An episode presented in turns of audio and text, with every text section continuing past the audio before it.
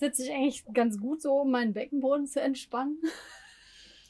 Ja, also äh, grundsätzlich äh, ist es bei dir ja so, du bist ja noch gar nicht so, so lange nach deiner Geburt. Äh, da ist es eigentlich alles erlaubt, was bequem ist. Also eigentlich ist es immer, ne? Alles erlaubt, was bequem ist. Was nicht gut ist für den Beckenboden, ist generell, wenn wir zu lange sitzen, so wie für alle anderen Strukturen im Körper auch. Und äh, natürlich, wenn wir irgendwie, also so eine offene Stellung ist schöner für den Beckenboden, als wenn wir so dieses typische Beine übereinander machen. Ach so, okay. Ne, das ist eigentlich das auch wieder sowas. Also klar, am Anfang nach einer Geburt will man ja auch, dass der Beckenboden sich wieder verschließt und wieder Kraft gewinnt. Da kann man das äh, durchaus vielleicht auch schon mal machen. Ähm, aber grundsätzlich ist so dieses, die Struktur oder unseren ganzen Schoßraum, unseren Bereich so zusammenquetschen ja nicht so schön und nicht so gesund. Und das ist ja auch so eine, also ich finde das tatsächlich sogar auch bequem. Ich sitze auch öfter mal so. Aber es ist ja eigentlich auch so eine Aneignung, ne, die wir haben, die wieder mit dem Schambereich zu tun hat. Das kann sein. Ne? ja. Dass wir den Schambereich vor allem äh, aus der Zeit, wo wir Röcke getragen haben, nur oder wo wir nur Röcke tragen durften, äh, dass wir dann das bloß verhindern, dass jemand irgendwas sehen könnte. Ah, Ne? ja. Also es, ist- das ist was sehr angeeignetes, dass wir die Beine übereinander schlagen. Ja, und das ist halt eigentlich schon der, eines der wichtigsten Beckenboden-Gesundheitsthemen, dass wir genau im Alltag darauf achten, dass wir nicht alles machen, also viel sitzen und immer nur so zusammengepfercht sitzen irgendwie. Äh, deswegen gerne eine offene Haltung, wenn man es kann. Natürlich nicht, wenn man gerade verletzt ist, aber da kommt man ja mit gesundem Menschenverstand auch meistens drauf. Und ähm, ja, das ist äh, schon eins der allerwichtigsten Themen, glaube ich, zur Beckenbodengesundheit. Genauso wie die Kleidung auch, ne? So, Fröcke waren früher, äh, äh, durften wir nicht anders und es ist eine kleine Revolution, dass wir jetzt auch unsere Hosen endlich tragen dürfen. Aber wir sollten durchaus darauf achten, dass wir nicht zu enge und zu einengende Kleidung tragen. Genau, das ist super gesund. Das ist eine schöne Dehnung, eine schöne Entspannung vom Beckenboden. Tatsächlich. ist auch bequem. Genau. Und das ist äh, auch ein Thema, was immer wieder aufkommt tatsächlich. Also Alltagsverhalten, also auch was so simple Sachen wie Sitzen angeht und Kleidung. Da denkt keiner so richtig dran, wenn er an Beckenbodengesundheit denkt. Aber ähm, da können wir eine Menge machen, was nicht so schön ist für den Beckenboden.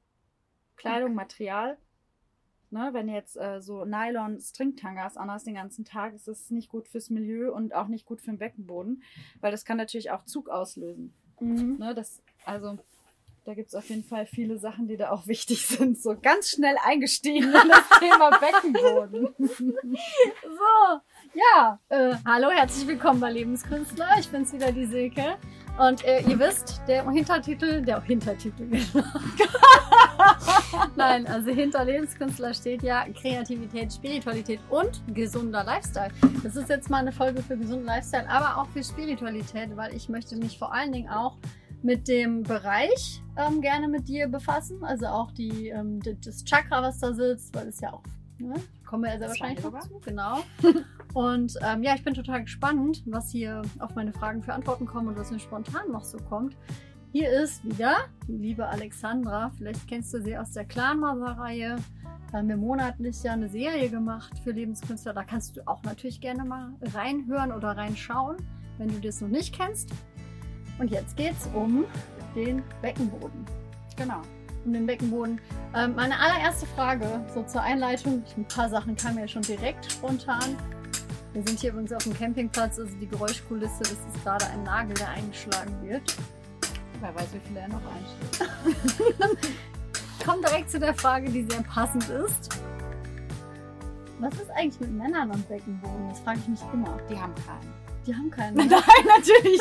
Natürlich haben Männer auch einen Beckenboden. Äh, der ist auch durchaus sehr ähnlich aufgebaut. Äh, und man sagt immer auch fä- fälschlicherweise sagen ja, äh, oder denken viele Männer tatsächlich, sie hätten keinen Be Beckenboden. Deswegen habe ich es gerade so gesagt. Aber ne, die haben äh, die gleichen Strukturen. Ähm, es sieht, wenn du dir die anatomischen Bilder anguckst, auch fast gleich aus. Natürlich haben sie ein Loch weniger. Das heißt, äh, so ein bisschen unterschiedlich ist es in der Muskulatur, aber grundsätzlich haben die auch einen Beckenboden und haben auch durchaus viel öfter Probleme mit dem Beckenboden, als wir denken. Und zwar äh, natürlich durch Sachen wie eine OP oder so. Also zum Beispiel eine Prostata-Entfernung oder ne, wenn irgendwie in dem Bereich was operiert werden muss, natürlich auch Karzinom oder also alles, welche Krebsoperationen äh, egal ob Prostata oder vielleicht im hinteren Kompartiment, also irgendwie, wenn was am Rektum gemacht wurde. Ne? Also da gibt es natürlich viele Möglichkeiten, wo für Männer dann auch ein Problem mit dem Beckenboden auftauchen kann. Mhm.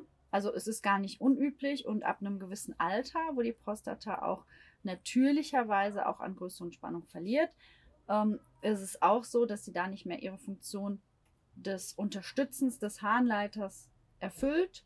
Und damit kann es auch durchaus sein, dass einfach auch mit dem Alter zum Beispiel bei Männern eine Inkontinenz entsteht und es da auch zur Sprache kommt, dass da Beckenbodentraining gemacht werden muss oder halt nicht immer nur Training. Man sagt das immer so eine Beckenbodentherapie, die ja auch viel mehr beinhaltet, als dass wir nur trainieren. Mhm. Also auch ein Thema auf jeden Fall. Mhm. Also nicht nur für Frauen diese Folge, sondern auch für Männer. ja, ich habe jetzt eine Zahl gelesen, die ich durchaus interessant finde. Also insgesamt offiziell leiden ungefähr 9 Millionen Deutsche an Beckenbodenproblemen. Und das ist die offizielle Zahl. Und inoffiziell wage ich mich mal aus dem Fenster zu lehnen, dass es mindestens doppelt so viele sind. Weil äh, das ja so ein, das ist ja dieses Tabuthema Beckenboden.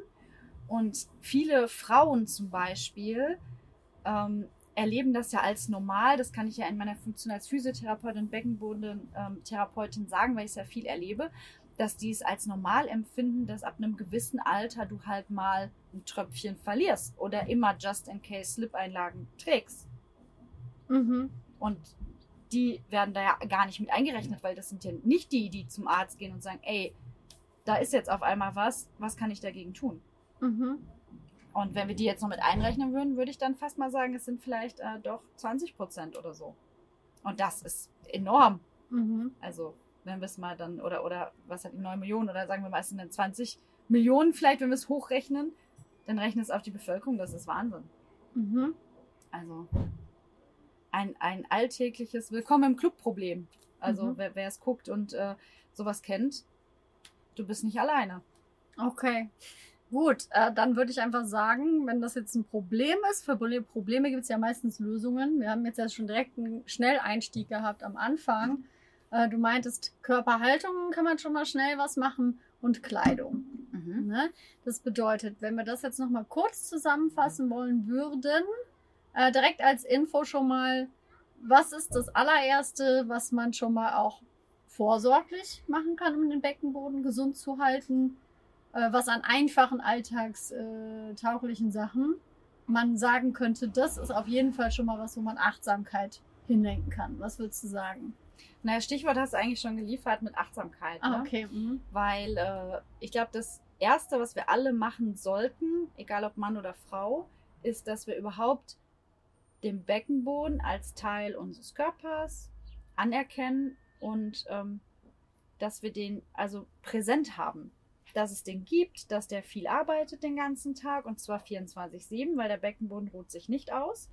Der muss auch nachts dafür sorgen, dass wir nicht auslaufen oder äh, aus Versehen ähm, ja, aus irgendeiner Körperöffnung irgendwas hinauslassen. Also er arbeitet 24-7. Und das tun die anderen Muskeln in unserem Körper nicht. Ähm, und da können wir dem genauso viel Wichtigkeit zuordnen wie unserem Herz, was von alleine funktioniert äh, und seine Arbeit macht, unserer Lunge ne, und diesen ganzen Strukturen, die auch 24-7 arbeiten. Da gehört der Beckenboden auch zu. Und genauso sollten wir den auch, ähm, genauso einen Stellenwert sollten wir dem eigentlich einräumen. Ne? Und ich denke, wir leben ja in einer Kultur, äh, gerade hier, wo, wo Fitness und so sehr, sehr wichtig ist. Ne? Viele Leute machen irgendwie Sport oder denen ist wichtig, fit zu bleiben und so. Und ich denke, wir sollten irgendwann dahin kommen, dass, dass wir damit anfangen, dass der Beckenboden einfach zum alltäglichen Training, was alle so machen, dazugehört. Ne? Also klar, ich mache mein Yoga, ich mache mein Fitnessstudio und so, aber dass dann das einfach auch dazu gehört, dass Mhm. wir den Beckenboden mit einbeziehen. Mhm. Weil der trägt uns durchs ganze Leben, er ist wichtig für unsere Aufrichtung Mhm. Und äh, ihr kennt es dann vielleicht, wenn man zum Beispiel einen leichten Beckenschiefstand hat, dann beeinflusst das ja unser ganze, also ich würde ja fast mal sagen, unsere ganze Lebensqualität. Dann können Rückenschmerzen entstehen, Haltungsstörungen oder, oder das, da kann ja wirklich jahrelange Arbeit wirklich durch entstehen. Und das beeinflusst unter anderem zum Beispiel auch die Arbeit des Beckenbodens. Also Mhm. wenn wir das in der Gesamtheit wirklich mit einbeziehen, das ist schon mal das allererste, was wir machen sollten Mhm. präsent haben, was es ist, wo er ist, was der alles tut. Und ähm, also mit Männern habe ich in der Form jetzt noch nicht damit gearbeitet, dass ich jetzt sage, wenn wir auf die spirituelle Ebene gehen, den auch so wirklich als Frau nicht nur den Beckenboden, sondern den ganzen Schoßraum, ne?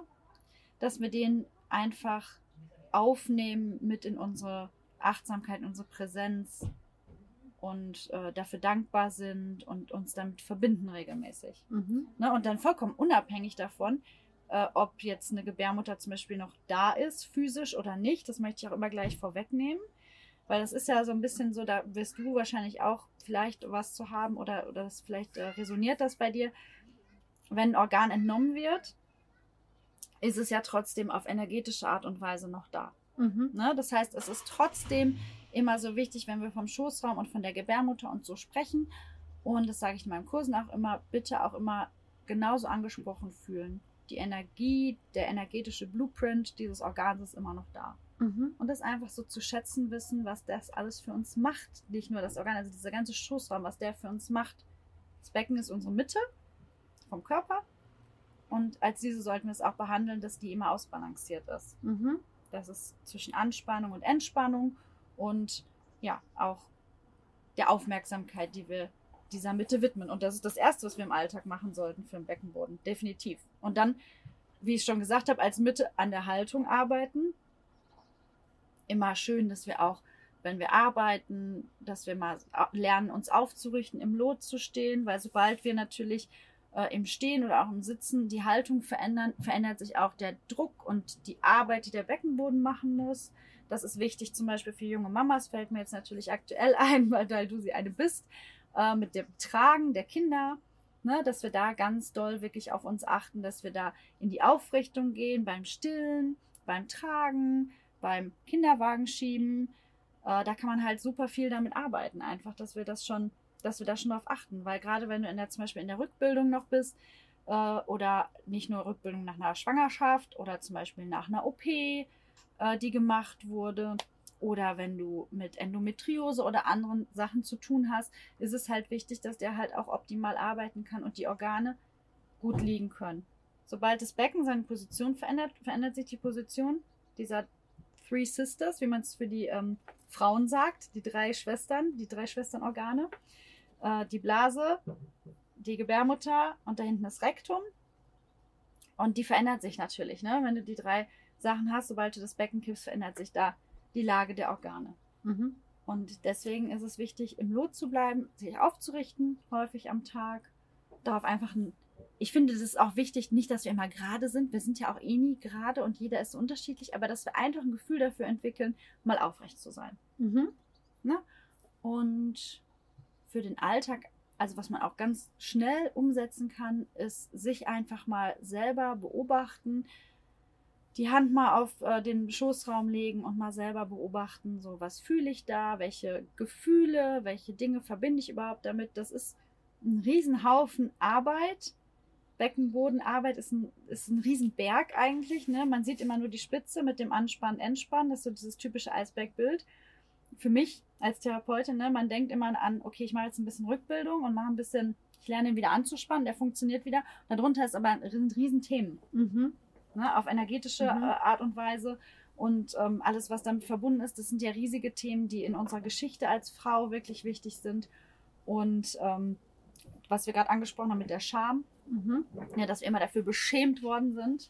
Nicht nur für unser Menstruationsblut, für alles, was mit diesem Thema zu tun hat. Äh, denken wir an Kulturen, wo es Unreinheit gibt und sowas. Ne? Oder in manchen Kulturen, wo du dann zum Beispiel einen Tempel, eine Kirche nicht betreten darfst, weil du blutest oder so. Also das Lebensspende wird da weggestoßen. Und da sind ja so viele Themen, wenn wir mal überlegen, was da um uns herum passiert oder was wir da im Gepäck haben, dann sieht man erstmal, was das für ein Riesenthema ist, Beckenboden. Mhm. Ähm, mal ganz kurz zu Fragen für alle, die sich noch nicht so viel vielleicht mit Spiritualität und mit den Chakren äh, auseinandergesetzt haben, aber durchaus offen sind dafür, das auch mit reinzunehmen. Von dem Strukturellen mal wegzugehen zu dem eher ähm, feinstofflicheren, was den Bereich betrifft. Was für Begriffe fallen dir ein, die da typisch für sind, die da sitzen in dem Bereich? Also man kann natürlich da ganz viel zu sagen. Ich, ich kann immer gerne euch dazu auffordern, wenn ihr jetzt den Podcast hört oder wenn ihr das Video schaut, dass ihr wirklich mal kurz die Augen schließt und die Hand auf diesen Bereich legt und mal nachspürt, ob da irgendwas an Themen oder an Gefühlen und so hochkommt. Das finde ich ja immer ganz spannend, das vielleicht mal so zwei Minuten zu machen, so auf Pause zu drücken und das mal zu schauen, was passiert. Auch wenn nichts kommt, ist nicht schlimm, das muss man halt auch immer wissen. Auch sowas muss ja trainiert werden, eine Feinfühligkeit auch seinem Körper gegenüber. Und dann kann man natürlich grundsätzlich sagen, dass in diesem Schoßraum zwei Chakras wirklich vorrangig vorhanden sind. Aus dem, aus dem großen System. Und das wäre das Wurzelchakra und das ähm, Sakralchakra. Und man könnte es so sagen, das Wurzelchakra ist also eher das hintere Kompartiment und das Sexualchakra dann tatsächlich äh, der vordere Bereich und natürlich die Gebärmutter und die inneren Organe dazu. Mhm. Also so mhm. kann man sich äh, von der Lage ungefähr vorstellen. Und ja, unser Wurzelchakra steht ja für Erdung, für ein Heimatgefühl, für sich zu Hause und sicher fühlen, für Urvertrauen. Und das sind ja alles so Themen, wenn man das jetzt mal verbindet mit dem, was uns alles widerfahren ist und was mit dem Bereich widerfahren ist, die letzten Jahrzehnte, Jahrhunderte, Jahrtausende, mm, dass das vielleicht ins Wanken gekommen ist, ist eine Überlegung, die wir anstellen sollten oder mal beobachten sollten bei uns, was damit verbunden ist. Und ähm, Fällt dir noch was ein zum ersten Chakra? Ein wichtiges Thema? Also ich glaube wirklich, was du schon gesagt hattest, was das Vorrangigste ist, ist wirklich das Urvertrauen und Sicherheit. Mhm. Also das sicher, dass ich mich sicher fühle in mir sozusagen. Genau. Ne? Das verbinde ich zum Beispiel sehr mit äh, dem Wurzelchakra. Genau. Und die Verbindung, das ist dann auch wieder interessant, aber ich, ich kann das ja gut immer von Hölzchen auf Stöckchen, aber die Verbindung ist auch immer interessant, weil die Verlängerung des äh, Wurzelchakras sind ja dann die Beine und die Fußsohlen. Und die Fußsohlen und die Füße haben ja dann mit der Erdung sehr viel zu tun, aber im Umkehrschluss auch wieder total viel mit dem Beckenboden. Ah. Ne, also ein entspannter Fuß hängt unmittelbar mit einem, mit einem entspannten Beckenboden auch zusammen. Also auch wieder super spannend. Ähm, genau. Und das sind Themen, die auf jeden Fall, wenn die im Wanken sind, ist es interessant, vielleicht auch mal Richtung Beckenboden zu gucken oder halt, wenn eine Beckenbodenerkrankung da ist, in irgendeiner Form auch immer, sei es äh, eine Senkung, eine Inkontinenz, eine äh, ähm, Vulvodynie oder so diese äh, Vaginismus, solche Sachen, wo zum Beispiel der Beckenboden oder der Scheideneingang so eng ist, dass du da nicht noch nicht mal ein Tampon einführen kannst, dass du Schmerzen hast. Es gibt ja ganz, ganz viele. Also es ist eine breite Bandbreite an Beckenbodenerkrankungen, die da sein können. Und da ist es auf jeden Fall auch wichtig, meiner Meinung nach, immer auch diese Themen zu betrachten. Mhm. Ne? Also was ist vielleicht passiert oder was ist in meinem Leben, was ähm, mir vielleicht kein Urvertrauen gibt, dass das nicht funktionieren kann. Mhm. Und das Sexualchakra natürlich gut. Da sitzt, äh, man sagt nicht umsonst, in anderen Kulturen auch, egal in welche wir jetzt äh, schauen, in, in der Urkultur ist ja die Gebärmutter der Sitz unserer Kreativität. Es ist die Lebenskraft, darin wachsen wir auf. Also, äh, das ist unser Lebensort, das ist die Lebenskraft, das ist wirklich das, so was gebären können. Egal ob ein Kind oder ein Projekt oder irgendwie ein Bild oder also sei es das kleinste, das größte, was du dir vorstellen kannst. Sei es ein tolles Gericht, was ich mir ausgedacht habe. Ne? Es sind ja alles so, das ist so vielseitig. Es hat nicht immer nur was mit Kindern zu tun. Aber natürlich, das größte Wunder, was wir haben, wir können natürlich Kinder da drin, also, also wachsen lassen, ernähren, zur mhm. Welt bringen. Na, die Gebärmutter ist der Sitz des Lebens, unserer Lebenskraft, unserer Lebenskreativität. Und natürlich auch der Sitz unserer Sexualität in dem Fall. Ne? Das äh, äh ist ja auch das Sexualchakra. Ähm, das ist eine gesunde Sexualität. Und das ist ja im spirituellen äh, Sexualität und Kreativität sind ja, gehen ja einher sozusagen. Mhm. Und da kann man dann natürlich dann auch wieder gucken. Also da kann man das dann wieder verbinden und schauen, vielleicht ist da irgendwas, was mich blockiert oder was da blockiert ist. Oder vielleicht möchte da etwas mehr ausgelebt werden. Und damit kann ich vielleicht eine Arbeit, eine medizinische, therapeutische Arbeit mit dem Beckenboden unterstützen. Mhm, auf, auf der Physis quasi. Auf der Physis, die genau. Psyche quasi, was ja zusammenhängend ist. Ähm. Vielleicht habe ich ja gar keinen Raum für Kreativität ja. in meinem Leben. Mir fällt dazu eine tolle Übung eben ein. Die würde ich super gerne einfach mit euch teilen, wenn ich darf. Passt das? Sehr gern. Nee, weil das wirklich für mich auch ein unheimliches Thema teilweise ist. Ich habe ja schon immer kreativ gearbeitet und irgendwann war ich sehr blockiert. Kann ich gerne mal weiter ausholen, aber jeder kreative Mensch kennt das vielleicht. dass irgendwann so eine Phase da ist, wo man das Gefühl hat, ich bin nicht mehr kreativ, mir fällt nichts Mhm. mehr ein, ich bin total dicht. Ich hatte ganz viele gescheiterte Projekte, egal wie man Scheitern jetzt definiert, äh, einfach nicht, hallo, ich hatte sie einfach auch energetisch noch überhaupt nicht losgelassen. Und das waren ganz schön viele Sachen eigentlich, ne, die ich mal vorhatte und nicht gemacht habe, die ich gemacht hatte und die dann nicht gefruchtet sind, gefruchtet. Und äh, da macht es manchmal ganz viel aus, wirklich ähm, die auf irgendeine Art und Weise mal zu verabschieden mit einem Ritual, Mhm. zu beerdigen, zu Mhm. verbrennen. Also wirklich mal zu, oder sich auch zu sagen, schließe ich das jetzt ab und mach's mal fertig oder gebe ich es wirklich jetzt mal ab und entscheide, ich mach's nicht. Und das kann dann total viel wieder den Kanal frei machen, was natürlich vielleicht sogar auf die Körperstruktur wieder Definitiv. zurückfließen kann. Ja. Und so eine Übung, also wenn wir das machen, sehr gerne, möchte ich das auch ans Herz legen für die, die zuschauen, die vielleicht wie so viele Frauen in ihrem Leben schon mal ein, äh, eine Fehlgeburt hatten, eine Schwangerschaftsabbruch, einen Abgang, egal in welcher Woche. Ähm, einfach, das ist auch, ne? Da, da musst du auch ritualisiert am besten arbeiten und wirklich auch mental komplex arbeiten. Mit dem Ritual ist sehr schön, weil das ist auch was, was manche nicht loslassen und was ewig im System hängt. Ne? weil das halt äh, mit großem Schmerz und großem Verlust zusammenhängt, der manchmal gar nicht als der anerkannt wird, wie du es gerade schon sagst, weil das wie ein kleines Projekt ist, was ich angefangen habe, aber nicht zu Ende gemacht habe. Das ist nämlich das sehr vergleichbar.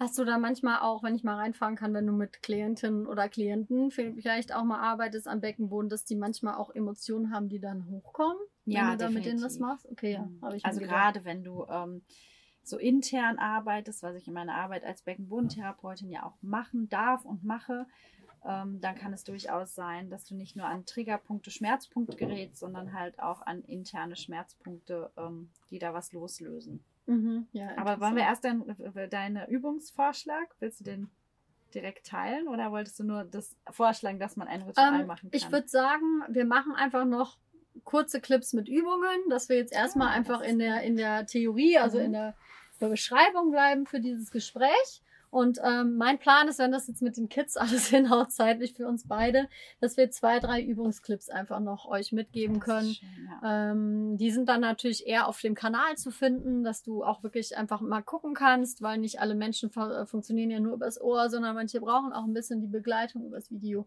Aber schau da gerne mal auf den Lebenskünstler-Kanal, wenn das alles klappen sollte. Ähm, schau einfach in die Show Notes, da ist es verlinkt. So, machen wir es ganz Sehr einfach. schön. Ja, das ist eine gute Idee. ähm, Ja, also das merkt man natürlich. Also mhm.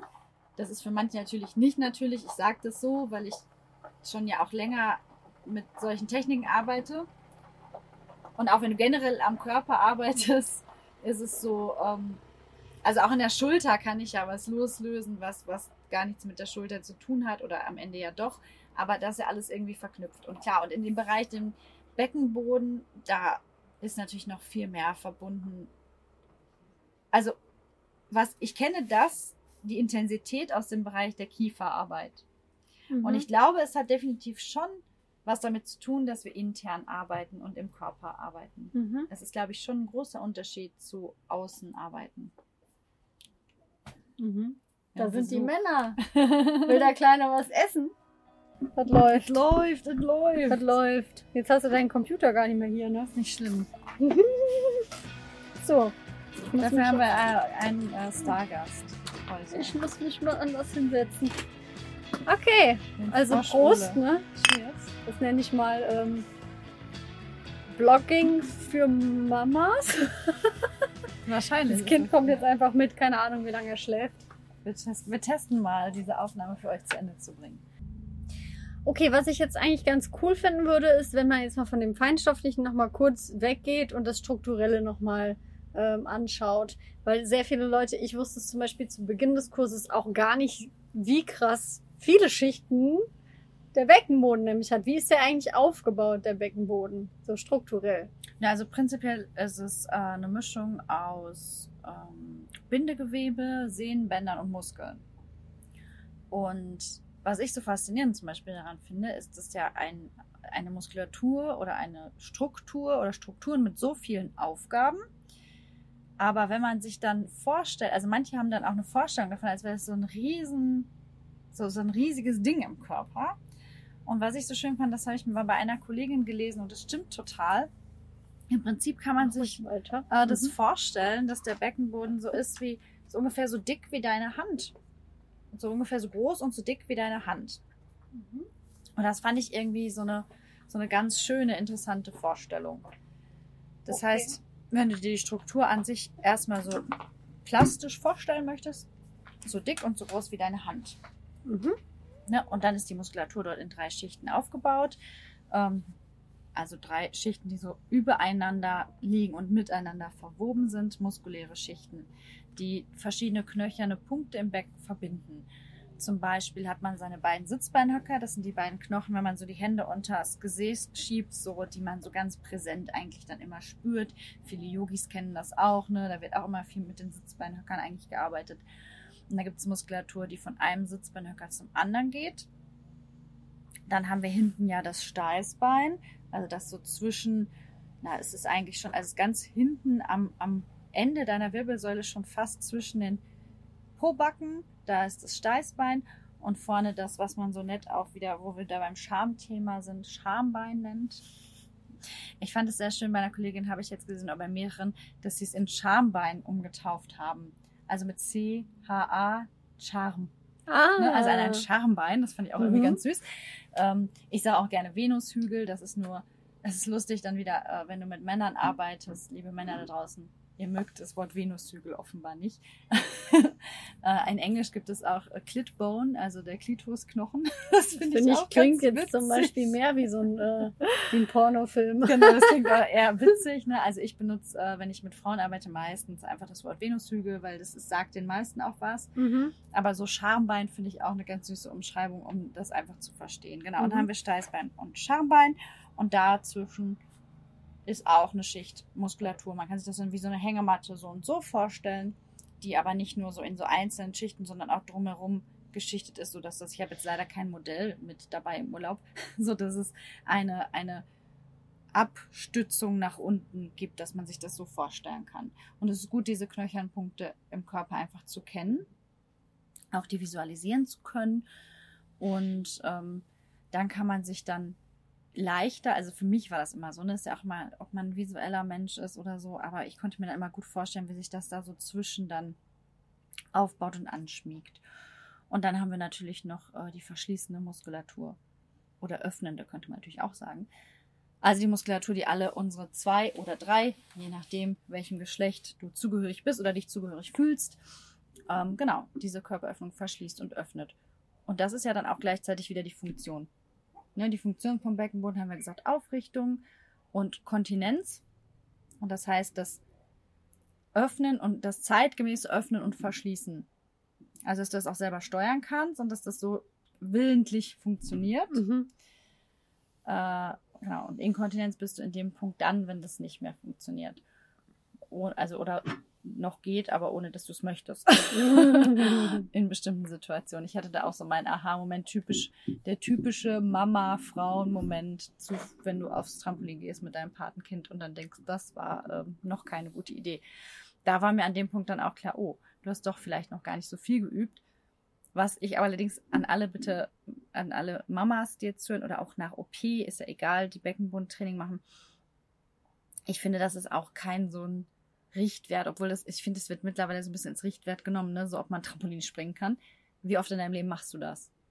Also es ist schön, wenn der Beckenboden reaktiv ist. Also wir, wir können ihn trainieren in eine Kraftausdauerrichtung, in eine reaktive Richtung. Das brauchen wir fürs Husten, fürs Niesen und halt fürs Hüpfen und solche Aktivitäten. Aber ist jetzt natürlich nicht der allerhöchste Maßstab, dass wir wieder. Ist schön, wenn man hinterher wieder Trampolin springen kann. Ich kann es wieder und es ist auch möglich, aber ähm, ist jetzt vielleicht, ist es immer so lustig, ne, weil da so viele immer über dieses Springen sprechen. Liegt vielleicht daran, wenn man noch andere Kinder hat, vielleicht auch, mit denen das, man das dann gerne machen möchte. Mhm. Ja. Aber so ist so die Struktur. Also es sind viele, viele Bänder, die ähm, die Organe halten, die dieses, auch dieses ganze Konstrukt, was wir gesagt haben, mit den drei Organen oder zwei, je nachdem ob männlich oder weiblich, bei den Männern natürlich ohne die Gebärmutter, dass die in dieser Hängematte gehalten werden und die werden dann noch mit Bändern in die Richtung im Bauchraum abgestützt. Und das Becken ist halt die knöcherne Umrandung. Mhm. in der, da, in der das alles stattfindet. Mhm. Und ist alles nicht fix durch die Bänder und durch das Bindegewebe. Es ist natürlich alles beweglich. Wie wir schon gesagt haben, wenn ich das Becken bewege, dann bewegt sich das ganze Konstrukt auch und der Beckenboden muss anders reaktiv arbeiten. Genau, und das ist so das Wichtigste, was man, glaube ich, strukturell wissen sollte und wissen muss. Mhm, ja, cool. Das ist jetzt schon mal echt viel komplexer, als ich das vorher wahrgenommen hatte. Ähm, was ich jetzt total gerne einfach, ähm, also was ich, ich habe ja deinen Beckenbodenkurs gemacht, noch während der Schwangerschaft und ich wiederhole jetzt auch gerade die Praxisvideos vor allen Dingen, das eine Praxisvideo vor allen Dingen. Ähm, was mein Aha-Erlebnis war, vielleicht kannst du da auch noch mal was zu sagen, war, dass ähm, ich den wohl gefühlt ansteuern konnte mit dem Anspannen. Da wusste ich aber auch nicht, dass es so unterschiedliche Stufen gibt. Aber den loszulassen bewusst, fand ich sehr schwierig. Kannst du dazu vielleicht noch irgendwie was sagen? Woher kommt das? Was könnte man da vielleicht machen, wenn ihr jetzt also auch Zuhörerin oder Zuhörer vielleicht was mitmachen wollt, mal reinspüren wollt? Was, was würdest du sagen? Wie kann man das mal austesten bei sich selber? Naja, wir durften das im Kurs ja generell schon feststellen, dass es ja ganz, ganz vielen Teilnehmerinnen so ging. Also ähm, ich hatte ganz viele Nachrichten von Teilnehmerinnen, die gesagt haben, irgendwie schaffe ich nicht, äh, auch vor allem nachdem wir dann trainiert haben, dann nicht mehr zu entspannen. Oder ja, oder in den Übungen, wenn wir in die Entspannung gegangen sind, den loszulassen. Und das ist auch oft eine Angst, die entweder mit halt einer Grundproblematik einhergehen kann. Also, dass ich weiß, ich verliere irgendwie in Urin oder so. Oder ähm, dass ich eine Senkung habe. Oder vielleicht kann da auch eine andere Angst hinterstecken, das weiß ich nicht genau. Kann ich mir nur sehr gut vorstellen, habe ich jetzt noch keine genauen Erfahrungen mit. Dass wir ähm, aber generell ich, ich fange es mal von da an, dass wir gesagt haben, der arbeitet 24-7. Und ganz, ganz oft ist es so, dass wir, wenn wir den Beckenboden anfangen zu trainieren, dass wir immer nur in die Trainings- in Aufbaurichtung gehen. Und auch äh, selten darauf achten, ob wir jetzt gerade ein Kraft-Ausdauertraining machen, ob wir ein Maximalkrafttraining machen. Also das heißt, die klassischen Trainingsparameter sind auch beim Beckenbodentraining wichtig. Und wichtig ist, wenn ich den trainiere, aktiviere, dass ich da zum Beispiel erstmal vielleicht nur anfange mit 30, 40 Prozent, mich vielleicht auf maximal 60 Prozent Anspannung steigere. Ähm, eigentlich ist es so, wenn wir diese Spüreübung machen, dass wir wirklich nur eine Intensität benutzen, die so einem Augenzukneifen ähnelt. So, das ist eigentlich nur die Stärke, so wenn wir die Augen schließen, also nicht zukneifen, wenn wir sie schließen. Das ist also nur so eine Stärke, die wir an Muskelkraft eigentlich für die Aktivierung brauchen und haben wollen. Und ganz Okay. ist oft so, dass wir dann zu viel anspannen. Ja. Das ist schon mal eine Sache, die man beim Training oft falsch macht und dadurch resultiert es oft, dass die Entspannung schwerer fällt. Und es ist super, super oft so, dass äh, wir sowieso Spannung halten im Beckenboden. Mhm. Ja, dann hol dir eine Feuerwehr. Da vorne. Ja, schnapp sie dir und dann kann. Genau. die Feuerwehr. So. Das heißt scheinbar, ja, die Zeit ist rum. Die Männer und Kinder kommen vom Spülen. Wir haben hier. Naja, vielleicht schaffen wir es trotzdem noch, das abzuschließen. Ähm, genau, geht immer noch ein kleines bisschen Beispiel, noch fünf Minuten. Das ist eine super Idee. Genau. Und generell ist es vielleicht auch so, oder mit Sicherheit auch so, kann ich ja jetzt schon mittlerweile aus meiner Praxiserfahrung sagen, dass wir diese Struktur auch sehr oft auf einer zu hohen Spannung haben. Wie gesagt, vielleicht aus einer Angst heraus, aber vielleicht ja auch aus fehlenden, wenn wir wieder auf die Chakras zurückkommen, ne? aus fehlenden Sachen wie fehlendes Urvertrauen oder so. Mhm. Oder aus einer Spannung, die sowieso aus dem Becken-Lendenwirbelsäulenbereich kommt. Mhm. Oder eine Spannung, die aus dem Kieferbereich kommt, weil Kiefer und Beckenboden unmittelbar zusammenhängen. Und dann das sind so, das sind so Strukturen, horizontale Strukturen hängen zusammen. Das wäre zum Beispiel der Kiefer-Mundraum. Wenn ich euch das zeigen könnte oder wenn ihr das mal seht, dass der, der Beckenboden und äh, die Kehle, so dass das, das sieht fast gleich aus. Das ist super faszinierend. Also das ist Wahnsinn. Also es hängt zusammen. Zwerchfell gehört auch zu der Ebene und, und die Fußsohlen, was wir auch schon gesagt haben. Und diese Zusammenhänge. Ich kenne super viele Leute aus der Praxis. Ich weiß, ich kenne mehr Leute, die es machen, als die, die es nicht machen. Und das ist verrückt, die den Kiefer zusammenbeißen, entweder nachts oder tagsüber oder Zähne knirschen. Und wenn ich hier zu viel Spannung habe, ist die Wahrscheinlichkeit sehr groß, dass ich zu viel Spannung auch im Beckenboden habe. Mhm. Manchmal machen wir kieferlösende Übungen und ähm, das macht einen riesen Unterschied dann für den Beckenboden.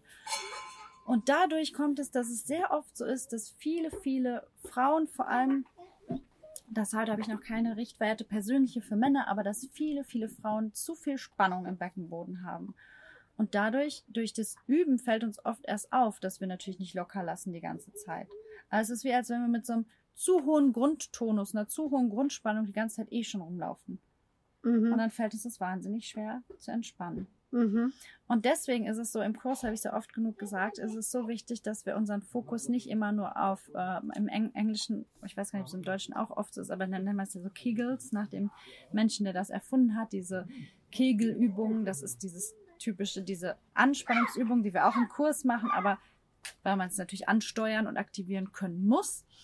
Aber der Fokus liegt trotzdem am Ende darauf, dass ich den zwar aktiviere, dass ich ihn präsent habe, dass ich ihn ansteuere, aber vor allem, dass ich ihn entspanne. Dass ich lerne, in dieser Zone, die so viel Spannung hat, zu entspannen. Mhm. Ne? Und das ist halt, deswegen ist der Fokus der Entspannung so wichtig. Und das äh, kann man ja auf generell auf eine simple Art erstmal auch probieren, dass man sagt, wenn die Anspannung so funktioniert, dass du dir vorstellst, zum Beispiel, dass die beiden Sitzbeinhöcker sich aneinander annähern, dass sich Steißbein und Schambein aneinander annähern oder dass du die drei Körperöffnungen verschließt, dass du das genau andersrum bei der Entspannung machst. Dass du dir vorstellst, die Sitzbeinhöcker gehen auseinander, Schambein und Steißbein nähern sich nicht an, sondern weiten sich, die Körperöffnungen weiten sich. Mhm. Oder verbind- verbindest es mit der Atmung. Das kann dann auch funktionieren. Mhm. Und generell tiefe Bauchatmung, das heißt, die Aktivierung des Zwerchfells ist auch wie eine natürliche Massage und Entspannung des Beckenbodens. Mhm. Also wie auch bei so vielen Sachen, tiefe Bauchatmung ist wieder essentiell eigentlich, um ja, Mhm. überhaupt Zugang zum Beckenboden zu bekommen. Okay. Und sonst gibt es viele Arten. Also das machen wir im Kurs dann auch nochmal ähm, ausführlicher, weil es gibt einfach so viele Arten, den Beckenboden zu entspannen, von, also auch von äußeren Sachen, ne? So auf dem Kirschkern sitzen, auf dem Kirschkernkissen sitzen und mal Becken kreisen lassen. Das heißt also wirklich auch mal wie eine Massage entspannen. Ähm, ja, es gibt viele interne Möglichkeiten, den Beckenboden zu entspannen. Wärme, Joni-Steaming, Sitzbad. Also da gibt es wirklich dann auch wieder zahlreiche Möglichkeiten, da nochmal von außen stimulierend zu entspannen. Und so kann man das dann anregen, bis man auch gelernt hat, den einfach loszulassen, bewusst. Ja. Kann ein langer Weg sein. Vor allem zum Beispiel jetzt nach OP, nach Geburt, nach äh, äh, Eingriffen, wo man irgendwie, das kennt man vielleicht, wenn man wenn man Schulterschmerz hat oder sich in der Schulter wehgetan hat, hat man ja auch oft in der umliegenden Muskulatur Verspannung, weil der Körper ist, denkt ja, er wäre total schlau, indem er dann sagt, oh, ich schütze das jetzt alles. Mhm. Und dann müssen wir als Physios und äh, gemeinsam mit Patienten ja immer daran arbeiten, dass es locker gelassen wird und der Struktur Ruhe gelassen wird. Und so ist es im Beckenboden auch. Okay. Ja, verständlich. Mhm. Genau, das müssen wir lernen. Eine Sache noch, kann man dann nicht auch super irgendwie so mit weit offenem Mund, wenn man sich traut, so auf einem A oder sowas mal mit einem Ton ausatmen? Genau, das wäre dann die Verbindung mit der Stimme wieder. Oder singen generell? Singen ist super für den Beckenboden, also Bauch wirklich locker in den Bauch atmen und aus diesem Bereich heraus singen. Ähm, alle Töne, die du von Mantras und so kriegst, ne? also Mhm. so kennst. Ein Ohm ist natürlich wahnsinnig schön, ist ja auch für ein Kind schön, also kann man als Mama eh schön üben. Äh, Mhm. Genau, also alle so tiefen Töne, alles Summen und Brummen, alles, was das, äh, was den Mundraum vibrieren lässt, unsere Stimmritze vibrieren lässt, lässt auch das Zwerchfell und auch den ganzen Körper vibrieren und macht eine Entspannung im Beckenboden. Also singen, summen, solche Sachen sind einfach ganz großartig. Und das Becken bewegen, das Becken befreien. Tanzen, tanzen Ja. und singen. Wenn du tanzen und singen kannst, wenn du die Möglichkeit hast, äh, einmal am Tag, dann machst du, brauchst du nichts machen. Dann hast du dein bestes Beckenbodentraining geschafft. Okay, ja, cool. Das ist ja auch noch gut für die Laune. Also ich glaube, keiner, der tanzt und singt, kann gleichzeitig schlecht gelaunt sein, ne? Man kann es mal versuchen. Oder man aber, kann. aber das, ja, das könnte kontraproduktiv sein. Ja. ja. ja, cool. Ähm, fehlt noch was ganz, ganz Wichtiges. Ich meine, man kann auch, du hast einen äh, acht, achtteiligen Kurs dazu. Ich meine jetzt wirklich so die, die Grundlagen, um einfach mal es ins Bewusstsein zu holen und das Wichtigste erstmal einfach ähm, schon mal dazu zu sagen. Also wirklich äh, auf, auf, auf die täglichen Sachen achten, auf die Entspannung achten, auf die Zusammenhänge achten, dass du deine Füße entspannt hast. Das ist ja auch wieder so ein Thema, wo man so weit aushören, ausholen könnte. Ne? Lauf barfuß, tanz, sing, beweg dich, ähm, öffne den Mund, massier deinen Kiefer. Eine super schöne, simple Übung ist, wenn du mit der Zunge äh, in, der, in der Wange herumfährst, zum Beispiel in der Zunge so eine liegende Acht in der Wange malst. Mhm. Versuch das einfach mal. Das ist so. Und dann in beiden Richtungen Richtung wechseln. Dann ein bisschen auch äh, oben zwischen, äh, hinter den, vor den Schneidezähnen und vor den unteren Zähnen und auf der anderen Seite der Wange. Das ist eine super Übung, die kannst du den ganzen Tag irgendwie einbauen. Mhm. Genau. Und es ist wichtig, sich immer wieder die Struktur bewusst zu machen, das in einem Kurs vielleicht auch sich mal anzusehen oder wenn man einfach da interessiert ist, das im Internet sich einfach mal die Anatomie vom Beckenboden einfach mal anzuschauen und ähm, ja, tief atmen, sich verbinden und irgendwie versuchen, überhaupt sich mit dem Thema auseinanderzusetzen. Ich glaube, das ist einfach wirklich das Wichtigste, dass wir nicht vergessen dürfen, dass das so eine wichtige Struktur im Körper ist. Mhm. Und vor allen Dingen, wenn das der Träger ist von unserer Kreativität und unserer Lebenslust, würde ich vor allen Dingen den Bereich auch mir gerne mal angucken, wenn ich leicht Depri bin. Ne? Also wenn ich so ein bisschen verstimmt bin. Ich rede jetzt nicht von klinisch, also von Natürlich, einer ja. richtigen Depression sprechen wir hier nicht. Das ist hoffentlich allen klar. Aber ähm, einfach mal zu gucken, wenn das irgendwie ne Genau. auftritt. Und das, das wäre dann wieder die Verbindung, die das jetzt nochmal in eine andere Richtung geht, die damit zu tun hat, ist natürlich äh, sich nicht nur mit dem Beckenboden als Frau jetzt äh, spezifisch, sondern tatsächlich mit dem ganzen Schoßraum, mit dem Zyklus auseinanderzusetzen. Ne? Das wäre dann ein anderes Thema. An dem Kurs arbeite ich auch schon sehr lange. Da gibt es aber auch schon sehr, sehr viele interessante Kurse zu. Ähm, äh, ich brauche durch meine Ansprüche immer ziemlich lange, einen Kurs zu Ende zu stellen, weil ich immer so viel da unterbringen möchte. Du kennst das ja. Ähm, aber sich alleine mit dem Zyklus auch zu beschäftigen, das ist halt auch ein großer Teil der Beckenbodenarbeit, meiner Meinung nach. Und das hat wieder mit der Kreativität und so natürlich auch zu tun. Ne? In welcher Phase des Zyklus fühlt sich der Beckenboden anders an? Und da ist dann auch wieder die, der Zusammenhang, dass ich den anders spüren kann und anders trainieren kann und mich anders mit dem be, ähm, befasse, je nachdem, in welcher Zyklusphase ich bin. Also auch das macht, spielt nochmal eine Riesenrolle und man merkt, je mehr man darüber spricht, das Thema ist unfassbar komplex und ist einfach ein richtiges Lebensthema. Mhm. Es hat einfach so viel mit unserem alltäglichen Leben zu tun. Das muss man einfach erkennen. Und dann macht das richtig Spaß, damit zu arbeiten. Mhm. Genau. Okay, also ähm, danke, liebe Alex. Ich kann, Sehr kann euch einfach nur sagen, ich hatte ja eine sehr, sehr lange Geburt, einen sehr belasteten Beckenboden, weil mein Muttermund super lange offen war, dann sehr viel Gewicht da drauf war dadurch, ne? Und ich habe den Kurs ja in der Schwangerschaft gemacht. Was auch Und- sehr empfehlenswert ist. Ja, voll. Weil trotz, ich meine, mein Sohn, der jetzt gerade umgebunden ist, ihr seht das jetzt im Video, ihr hört ihn vielleicht schnaufen zwischendurch, das ist das komische Geräusch. Ähm, der ist jetzt elf Wochen alt und ich habe jetzt schon, ich kann jetzt nicht joggen oder rennen oder springen oder so, das fühlt sich natürlich nicht richtig Das an. sollt ihr auch noch nicht. Aber ich habe wirklich, ich kann meinen Beckenboden jetzt schon super ansteuern. Ich kann ihn auch entspannen und anspannen, ohne dass es weh tut. Ähm, genau, ich schiebe es ein bisschen darauf, dass ich vor allen Dingen gelernt habe, ihn zu entspannen. Ja, dass da mal ein Genau. bisschen ähm, auch mal loslassen konnte, schon während der Schwangerschaft. Ne, weil da muss er ja schon arbeiten. Also, ich packe euch einfach mal die Kursinfos und die Homepage von der Alex unten in die Show Notes. Wenn ihr da Interesse habt, auch wenn gerade kein Kurs online ist, schreibt sie einfach an. ja, klar. Ähm, weil ich glaube, du machst immer regelmäßig auch mal was online, ne? Genau, Also- jetzt kommt ja wieder ein Kurs im September, ähm, der online und offline ist. Da gibt es auch zwei verschiedene Kurse. Einmal diesen Grundkurs, wo wir alles lernen und einmal noch so einen kleinen Kurs, wo wirklich nur 30 Minuten, wo wir nur Training machen. Mhm. Also wo nur, wozu auch Entspannung gehört. Also Training, was ich als Training definiere, ist ein Ganzkörper-Beckenbodentraining eigentlich. Also wir machen mit dem ganzen Körper Übungen und machen auch eine Entspannungseinheit in kurz, so dass ihr das echt einbauen könnt. Und dafür hat man immer Zeit, finde ich. Genau, das wird auch online und offline stattfinden. Und wenn ihr aus der Nähe kommt, im weitesten Sinne, äh, dann dürft ihr natürlich euch auch melden, weil ich kann natürlich auch eins zu eins einfach mit euch arbeiten. Also es wird natürlich auch online gehen, aber offline ist das in dem Fall doch immer noch am sinnvollsten. Also von Nähe sprechen wir von Hagen und Umgebung. Genau, Hagen in Nordrhein-Westfalen und Umgebung. Genau. Genau. Ja, super. Ähm, danke, Alex, für deine Zeit hier mit Cam im Urlaub, mit Kind. Und ähm, es hat sehr viel Spaß gemacht. Für euch alle da draußen, wenn ihr Fragen habt, kommentiert fleißig unter das Video. Ich leite das weiter.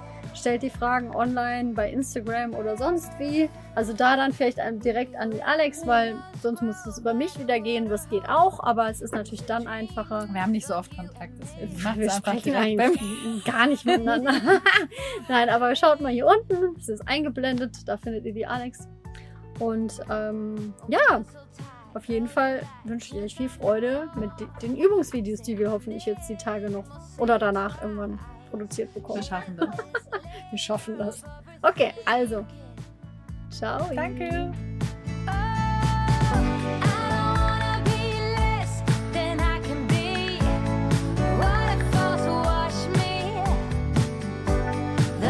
Don't